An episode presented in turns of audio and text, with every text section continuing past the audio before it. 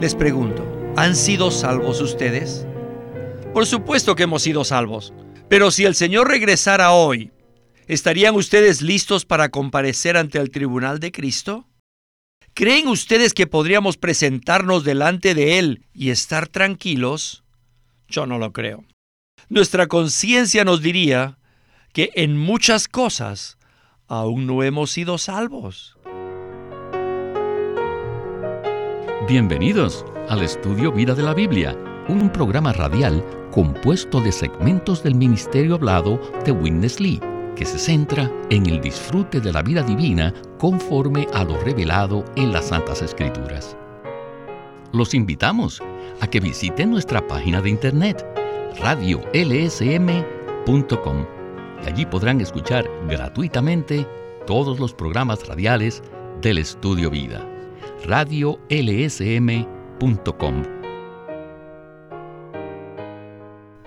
El apóstol Pedro, en sus epístolas, menciona frecuentemente el asunto de la salvación, pero lo hace en un contexto un poco diferente.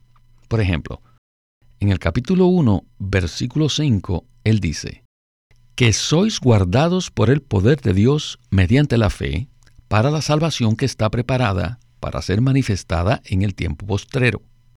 Comúnmente pensamos que la salvación nos fue revelada cuando creímos y recibimos a Cristo como nuestro Salvador. Luego, en el capítulo 2, versículo 2, Pedro nos dice que la salvación es algo en lo que podemos crecer. Una vez más, nuestro pensamiento es que recibimos la salvación de una vez y para siempre, al momento en que creímos. No hay duda que cuando expresamos nuestra fe en el Señor Jesús por primera vez, fuimos salvos. Pero la salvación a la cual Pedro hace referencia repetidamente en sus escritos involucra muchas cosas aparte de nuestra salvación inicial. Y es sobre esto y mucho más que estaremos considerando en el estudio vida de Primera de Pedro de esta ocasión. El mensaje se titula la plena salvación del Dios triuno y sus resultados, parte 1. Y en esta oportunidad hemos invitado a Sterling Bayazzi para hablar acerca de la plena salvación de Dios. Sterling, muchas gracias por acompañarnos en esta ocasión. Gracias por invitarme, Víctor. Hay una gran cantidad de asuntos cruciales en este estudio vida y estoy deseoso por desarrollarlos. Bueno, si esto es así, ¿qué tal si hablamos un poco acerca de los versículos 4 y 5, particularmente dentro del contexto de este mensaje? El versículo 4 dice, para una herencia incorruptible, incontaminada e inmarcesible, reservada en los cielos para vosotros. En el mensaje anterior dijimos que no debemos asumir que esta herencia está reservada para que la disfrutemos en el futuro. ¿No es así? Este es un punto muy importante para tener en cuenta en el mensaje de hoy, porque no todos están claros en cuanto a la salvación. Una pregunta muy común que hacen los creyentes a las personas es, ¿es usted salvo?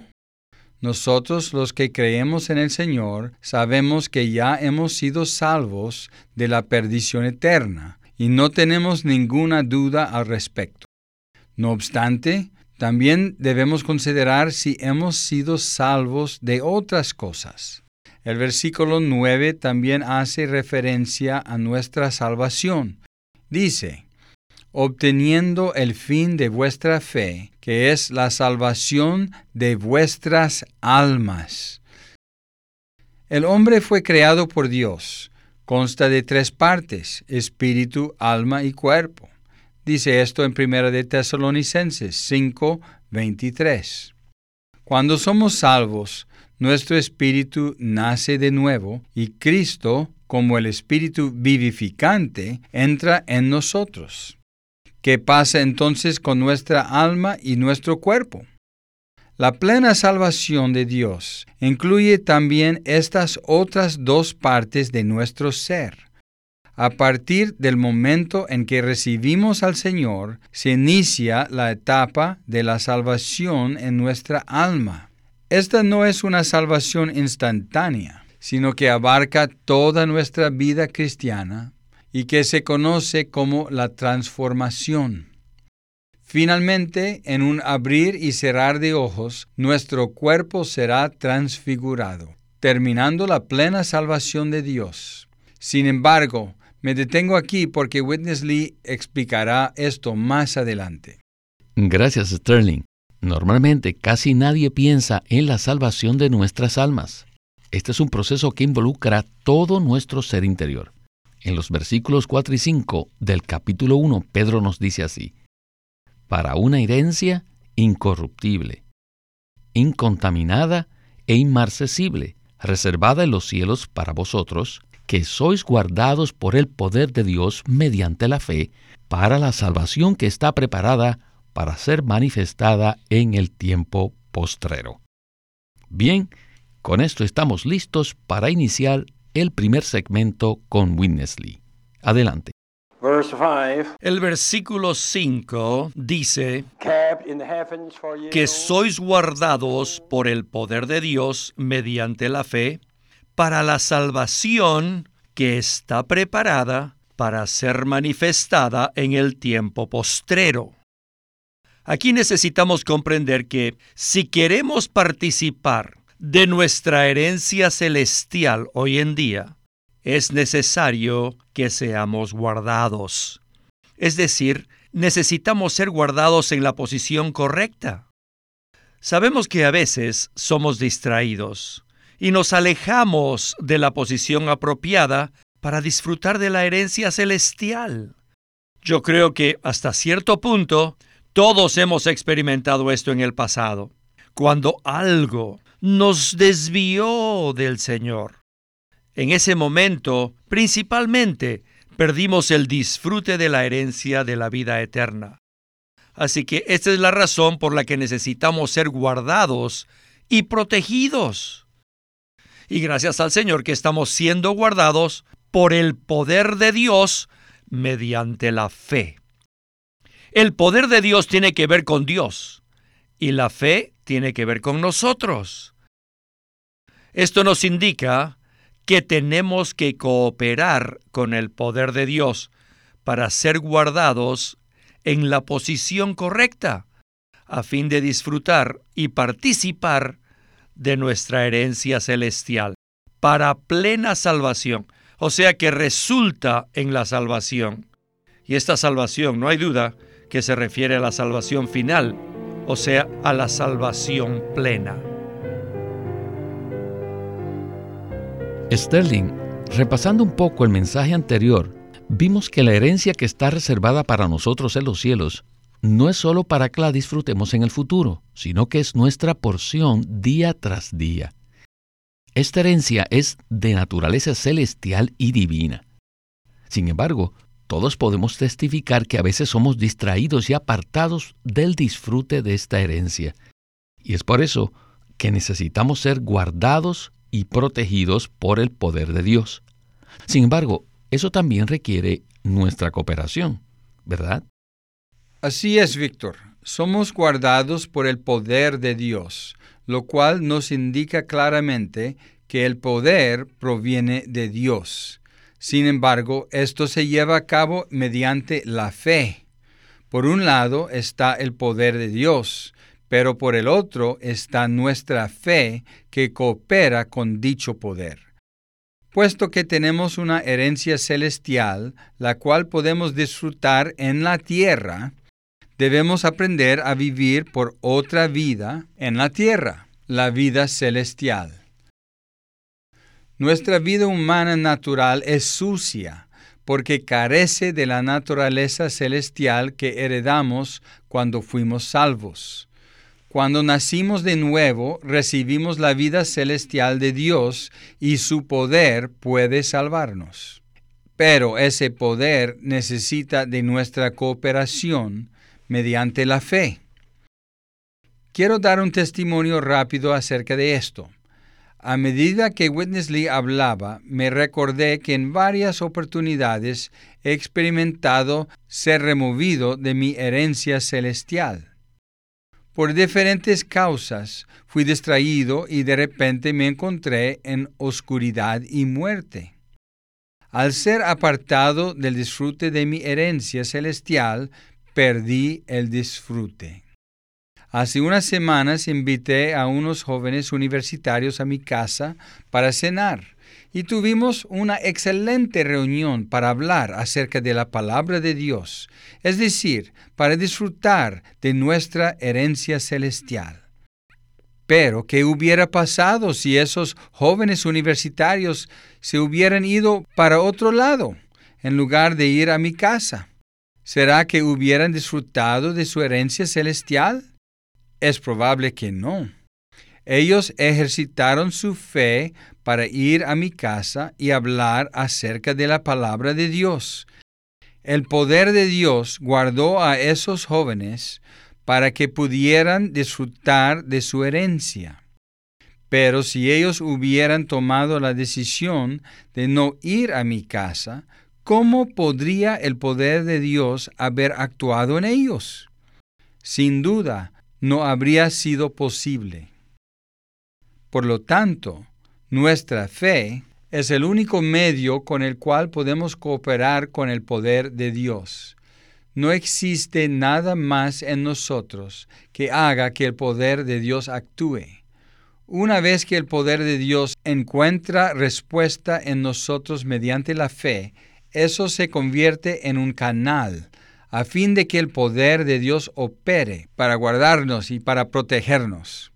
Según el versículo 5, somos guardados por el poder de Dios.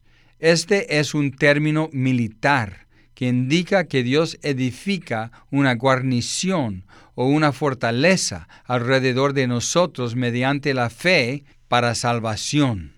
Gracias Sterling por este comentario tan completo. Nuestra herencia es celestial en cuanto a su naturaleza, porque es igual a la naturaleza de Dios. Esta herencia es la que logra llevar a cabo la plena salvación. La salvación inicial ocurre en el mismo momento en que creemos, y esto cambia nuestro destino eterno, ya que no iremos al lago de fuego, sino a la presencia del Señor. Esta salvación jamás puede perderse. No obstante, a partir de allí, se necesita que seamos salvos de una gran cantidad de cosas. Existen muchos diferentes aspectos de la salvación que como cristianos frecuentemente descuidamos en la vida cristiana.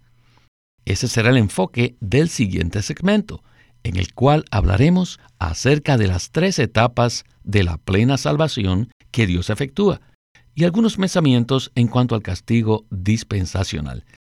Pienso que este tema será novedoso para muchos de los que escuchan este mensaje.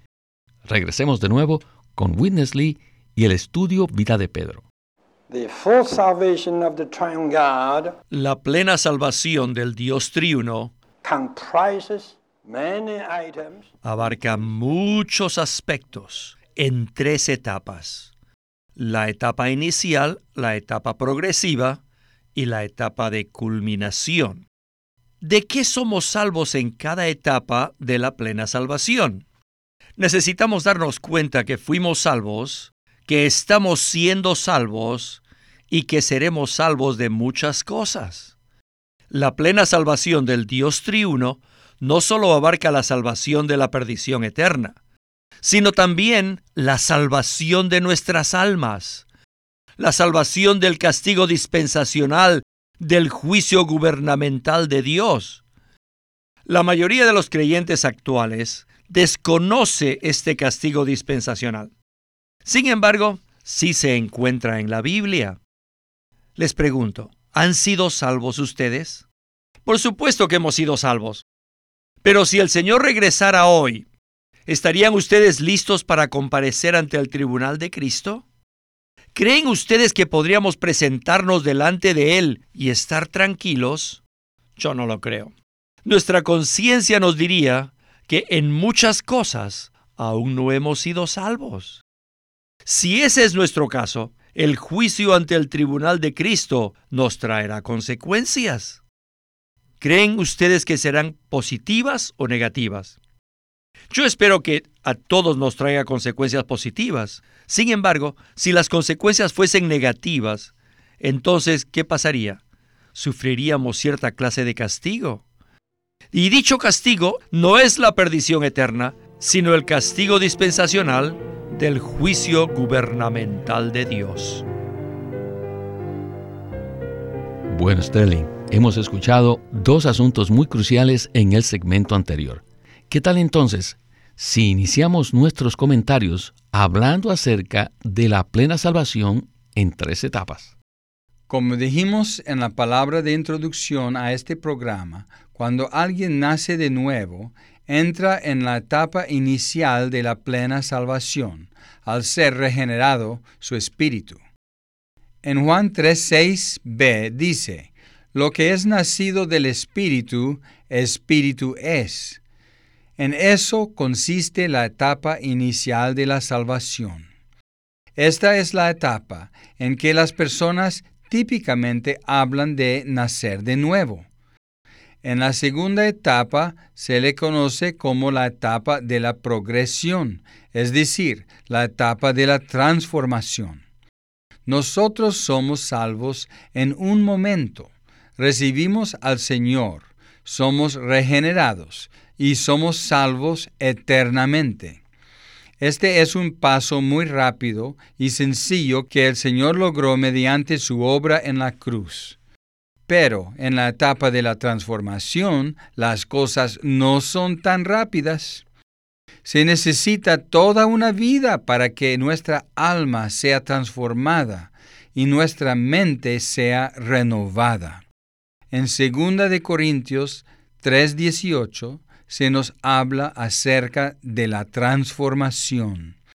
Este es un proceso de cambio que se lleva a cabo en nuestra alma es como una metamorfosis que se está llevando a cabo en nuestra alma. La transformación cambia la manera como pensamos, la manera como nos sentimos y la manera como tomamos decisiones.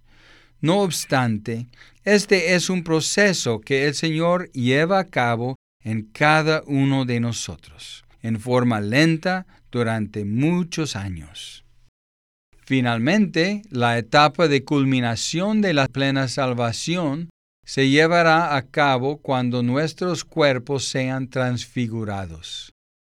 En esta etapa será redimido nuestro cuerpo caído y corrupto, y seremos iguales al Señor. Aleluya. La plena salvación de Dios abarca las tres partes de nuestro ser a saber nuestro espíritu, nuestra alma y nuestro cuerpo. La etapa inicial se lleva a cabo rápidamente. La etapa de transformación se lleva a cabo durante toda nuestra vida cristiana. Y la etapa de culminación, la redención de nuestro cuerpo, se llevará a cabo en un abrir y cerrar de ojos. Gloria al Señor. Sterling, este proceso es completo y maravilloso, por lo cual me gustaría abundar que es interesante conocer que estas tres etapas corresponden a las tres partes de nuestro ser, tal y como dice Primera Tesalonicenses 5:23. El hombre es un ser tripartito, es decir, está compuesto de tres partes. Por tanto, la plena salvación de Dios debe alcanzar estas tres partes de nuestro ser. La etapa inicial se produce en nuestro espíritu, y esto ocurre cuando somos regenerados. La segunda etapa se está llevando a cabo en nuestra alma y dura toda una vida. Finalmente, la tercera etapa, o la etapa de culminación, se lleva a cabo en nuestro cuerpo cuando seamos transfigurados en un abrir y cerrar de ojos, si observamos con atención, la etapa que más requiere labor es la etapa de la transformación. Igualmente, es una etapa muy crucial porque si nuestra alma no es transformada, no podremos presentarnos delante del tribunal de Cristo. ¿No es así? Sí, así es. Antes de conocer este ministerio, yo había leído la Biblia muchas veces pero nunca tuve claridad con respecto a la frase mencionada en Romanos 14:10, donde dice que todos compareceremos ante el tribunal de Dios. Igualmente, en 2 de Corintios 5:10 dice que es necesario que todos comparezcamos ante el tribunal de Cristo.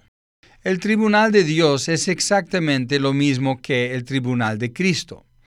Este es un juicio reservado para los creyentes y que es diferente del juicio de Dios que está reservado para los incrédulos al final del milenio en el gran trono blanco que se menciona en Apocalipsis 20, versículo 11. Antes del milenio, Cristo establecerá su tribunal para juzgar a los creyentes y dará una recompensa a aquellos creyentes que hayan disfrutado su herencia o dará un castigo para aquellos que no lo hayan hecho. En cuanto a este punto, el hermano Winnesley introdujo hace muchos años la expresión el castigo dispensacional, la cual se refiere al juicio sobre los creyentes. En el futuro, durante la segunda venida del Señor, Él establecerá su tribunal para juzgar a los creyentes. Todos sabemos que el juicio se iniciará por la casa de Dios, y que juega un papel muy importante en la vida diaria del creyente. ¿Qué tal entonces si regresamos una vez más con Witness Lee para escuchar el segmento final? Adelante. Pedro nos dice que somos guardados por el poder de Dios mediante la fe para salvación y que esta salvación está preparada para ser manifestada en el tiempo postrero. ¿A qué se refiere Pedro con la frase el tiempo postrero. El tiempo postrero no se refiere a un día o a una hora específica, sino a un periodo de tiempo cuando el Señor regresará. La plena salvación de Dios será manifestada con la venida del Señor.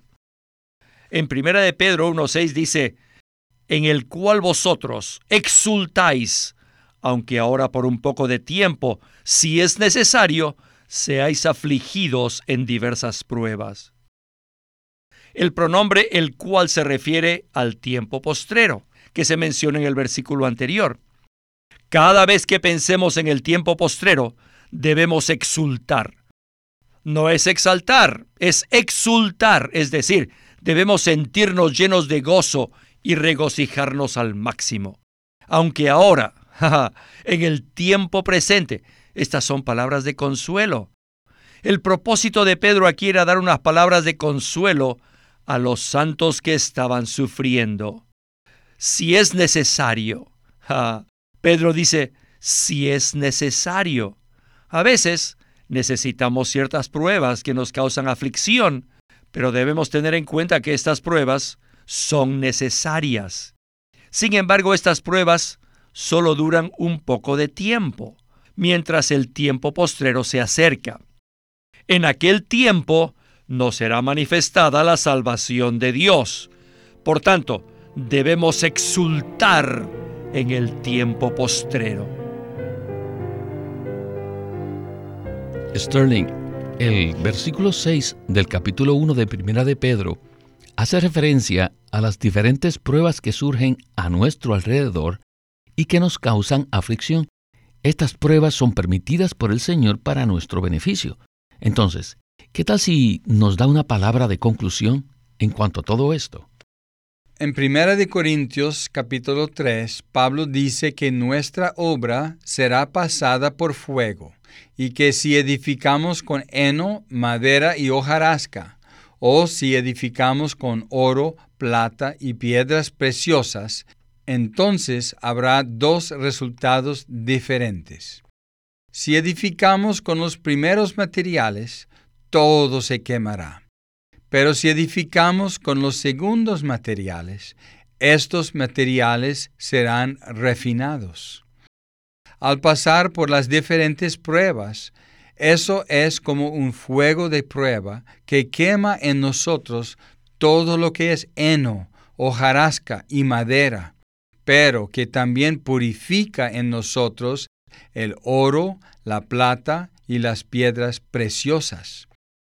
Así que el resultado final de nuestra salvación será todo aquello que pueda pasar la prueba del fuego. En mi matrimonio he pasado por diferentes pruebas con mi esposa y mis hijos.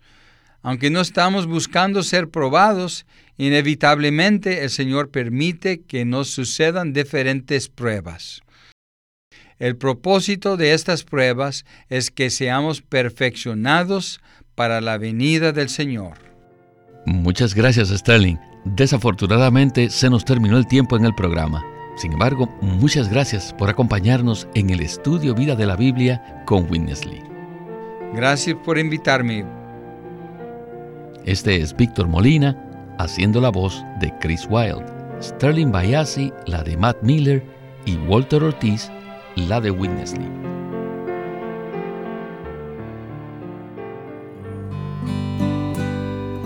Living Stream Ministry es una casa publicadora de los libros de Watchman Nee y Witness Lee.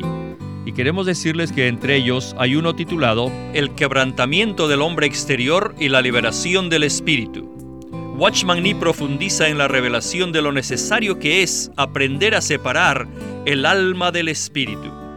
Todo aquel que ha creído en Cristo y lo ha recibido tiene el deseo de crecer en Él. El mayor estorbo para crecer en la vida no es las circunstancias ni las dificultades, sino una mente que no es renovada, una voluntad que no se somete a Dios y una parte emotiva inestable. En el quebrantamiento del hombre exterior y la liberación del espíritu, Watchman Nee presenta un cuadro claro de la necesidad que el hombre exterior sea quebrantado a fin que la vida de Cristo que está en nuestro espíritu fluya como ríos de agua viva que reconforten y edifiquen al pueblo de Dios el quebrantamiento del hombre exterior y la liberación del espíritu, por Watchman Nee. Queremos animarlos a que visiten nuestra página de internet libroslsm.com. Allí encontrarán los libros impresos del Ministerio de Watchman Nee y Witness Lee la Santa Biblia versión recobro con sus notas explicativas y también encontrarán folletos, himnos, varias publicaciones periódicas y libros en formato electrónico. Por favor, visiten nuestra página de internet libroslsm.com. Una vez más, libroslsm.com. O llámenos a nuestro teléfono gratuito 1 800 810 1149. 1-800-810-1149.